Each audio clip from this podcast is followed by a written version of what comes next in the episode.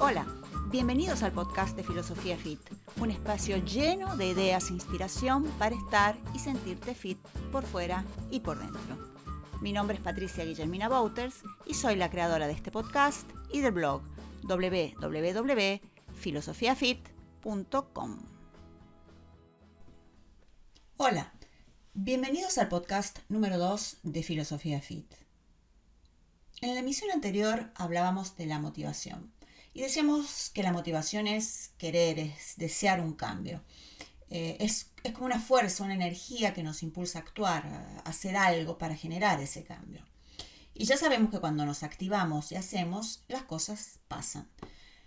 No siempre pasan en el momento que queremos ni en la forma que queremos, eh, pero tarde o temprano algo cambia.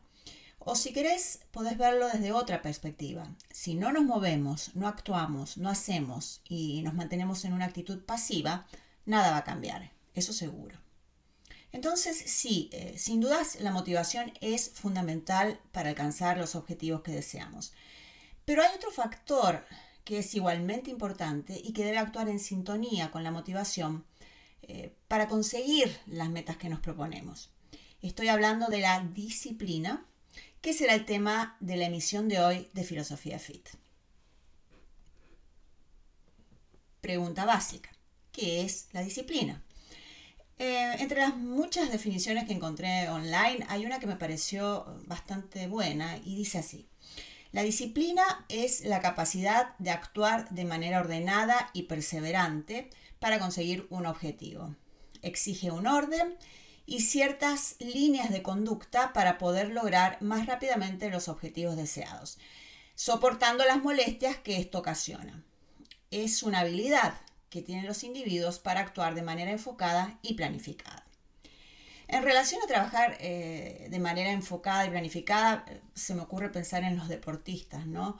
Quienes a pura fuerza de disciplina soportan largos periodos de entrenamiento intenso, de preparación extenuante, y así logran obtener eh, resultados en las, en las competencias.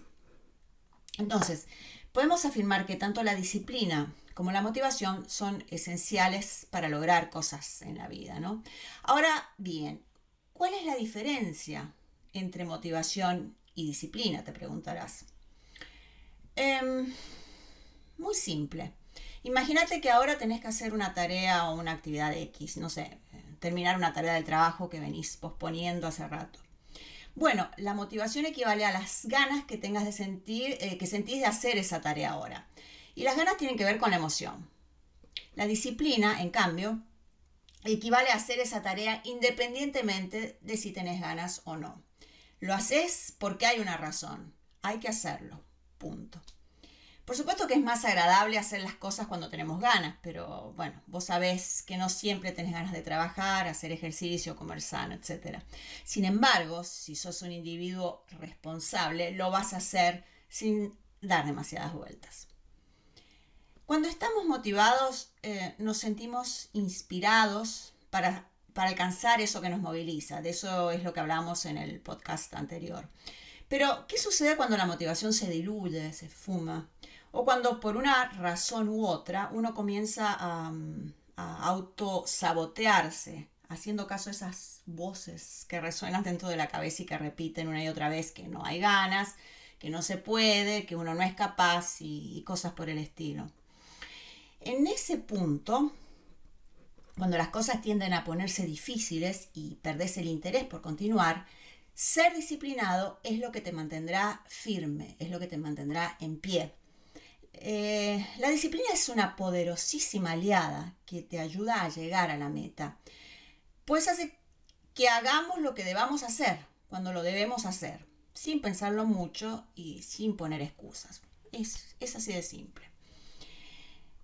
Me da la idea de que la disciplina es menos popular que la motivación. Eh, al escuchar la palabra disciplina, muchos la asociarán con bueno, sermones aburridos y largos de los padres, maestros, profesores de la infancia y adolescencia. Es como que tiene mala prensa, ¿no? Es como que la relacionamos con sufrimiento, con castigo y cosas así. Pero yo creo que esto es, eh, es un poco injusto, porque la disciplina es lo que te libera de la dependencia de tener ganas o no. Como decía antes, simplemente lo haces. En realidad me parece que el término autodisciplina suena más correcto que, disciplina, porque la autodisciplina consiste en cumplir eh, con la palabra que uno se ha dado a sí mismo, porque esta acción que uno elige hacer o reprimir contribuye eh, a formar el futuro que uno quiere. La autodisciplina siempre apunta a largo plazo.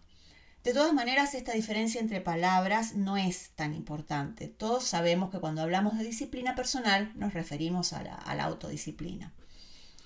Quien no conoce la autodisciplina la asocia al sufrimiento, porque solo ve el momento en el que se priva del placer para hacer algo que no tiene ganas, que no le gusta, que no le causa placer instantáneo no ve lo positivo, no ve el progreso que suma con esa acción, ni entiende cómo la autoestima se fortalece, porque la realidad es que ser autodisciplinado te hace sentir mejor con vos mismo.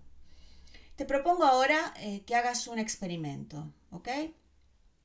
Probá a hacer una actividad eh, con ganas. Por ejemplo, ahora que estamos en cuarentena, hace una sesión de ejercicio en casa. Disfruta del placer del movimiento, de lo agradable del momento. Es una sensación súper agradable, ¿verdad? Bien. Después, otro día, vas a probar a hacer la misma sesión, pero cuando sientas menos ganas, eh, cuando te sientas un poco cansado, desanimado, harto de todo. No importa, lo vas a hacer igual, ¿ok? Observa cómo te sentís. Seguro que te sentís mucho mejor que antes de empezar y seguro que no te arrepentís de haber hecho ejercicio. A mí personalmente me encanta la sensación de haber cumplido eh, con eso que debía o quería hacer y que tenía cero ganas de hacerlo en un determinado momento. No por masoquismo, sino por haber llevado a la práctica la palabra que me di a mí misma. Porque, ¿sabes qué? La autodisciplina se parece a un músculo. Cuando la ejercitas frecuentemente se vuelve más fuerte. Y en ese sentido se complementa perfectamente con la motivación que es la que te da la energía para comenzar. Por eso, por eso te sentís motivado al principio, cuando estás por comenzar algo nuevo, pero cuando llevas un tiempo la motivación suele disminuir. Es justo en ese momento cuando la disciplina empieza a ejercer su rol. Una afirmación que suelo escuchar o leer con, bastante frecuencia es que las personas más exitosas en la vida son disciplinadas. Puede ser, pero, pero una duda que, que puede surgir es, eh, en el caso de los artistas, escritores y gente creativa en general, si la disciplina no resulta opuesta a la, a la libertad y a la flexibilidad que las almas, digamos, creativas necesitan para, bueno, ser creativas. La pregunta en este caso sería, ¿creatividad y disciplina son compatibles o se excluyen mutuamente? ¿Es posible unir disciplina y creatividad de una manera eh, sinérgica? Yo creo que sí, eh, que es posible unirlas y creo que son dos caras de la misma moneda. Lo explico con un ejemplo. Creo que todos estamos de acuerdo en afirmar que Einstein era creativo, ¿no? Pero Einstein era además súper disciplinado, mantenía una rutina estricta en los hábitos de alimentación saludable, respetaba los horarios, de dormir lo suficiente, caminar, andar en bicicleta y trabajar e investigar dentro de horarios eh, muy estrictos. A veces pasa que la creatividad suele verse como algo que, que, nos pasa, como un rayo que aparece de la nada y nos inspira a crear obras maestras. Y la verdad es que la mayoría de las veces lo que define y potencia la creatividad es la perseverancia y la constancia, que junto con la disciplina hacen posible que la creatividad eh, se materialice en objetivos de resultados concretos. Pensé en los escritores. ¿Cómo hacen para convertir esos borradores incompletos en obras terminadas y publicadas? Veamos el ejemplo de Stephen King, el prolífico y exitoso autor americano de más de 50 novelas. Dice que escribe 2.000 palabras por día, todos los días, incluido el día de su cumpleaños. Stephen King recomienda que los principiantes escriban al menos 1.000 palabras todos los días, con ganas o sin ganas, con inspiración o sin inspiración, no importa. Sentarse a escribir y completar esas mil palabras todos los días es lo que convierte al aficionado en escritor profesional. Pasemos ahora a ver algunas características de la mente disciplinada o autodisciplinada, si te parece. El autocontrol. El autocontrol es una de las características más importantes de la disciplina. Cuando tenés autocontrol es más fácil avanzar en el camino. Esa cualidad es la que te ayuda a actuar, inclusive cuando te falta eh, motivación o inspiración. Es la que te ayuda a mantenerte firme cuando sentís que estás a punto de abandonar. Otra característica importante es la autoconfianza. La disciplina se caracteriza por la autoconfianza para resolver cualquier desafío que se te presente en el camino. La autoconfianza significa que te sentís capaz y confiado en que podés y que vas a lograr cumplir tus metas y tus objetivos. Otro punto importante es el enfoque. La autodisciplina te ayuda a no perder el enfoque, el foco de tus objetivos. Cuando sos disciplinado, conoces perfectamente las razones que te mueven a actuar y sabes cuáles son tus metas. De esta manera será más sencillo no distraerte y no dejarte convencer, eh, por, por, excusas. Otro, otro punto importante es la paciencia. Paciencia y disciplina van de la mano. Una mente disciplinada sabe que las cosas eh, llevan tiempo. No se apura, no se desespera ni abandona a mitad de camino.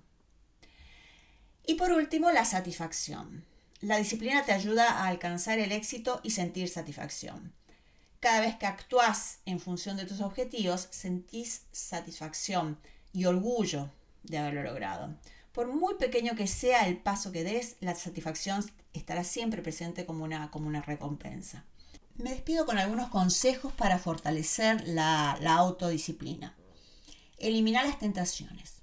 Es simple, si eliminas las tentaciones más grandes de tu entorno, tu disciplina mejorará muchísimo. Ejemplo, si quieres comer más saludable, tira ya mismo a la basura toda la comida chatarra que tengas cerca. Número 2. Establece metas claras y tener un plan de ejecución. Es fundamental tener una visión clara de lo que esperas lograr. También debes tener una idea definida de lo que el éxito significa para vos. Después de todo, si no sabes hacia dónde vas, es fácil perderte o, desviarte del camino. Come sano, hace actividad física y dormí bien. Comer sano, moverte y tener hábitos nocturnos regulares hacen que tu vida sea saludable y que te sientas bien. Cuando te sentís bien, te diría que la autodisciplina se convierte en un, en un hábito natural. Y por último, perdonate y seguí. La autodisciplina no es obsesión enfermiza. No pudiste hacer lo que debías hacer, no tenías ganas ese día, fallaron tus planes y bueno, así es la vida. Si tropezas en el camino, analiza por qué pasó y seguí adelante. Después de todo, la autodisciplina se trata justamente de eso, de seguir e insistir. Porque, como alguien dijo, el éxito es simplemente la aplicación diaria de la autodisciplina. Chao, hasta la semana que viene.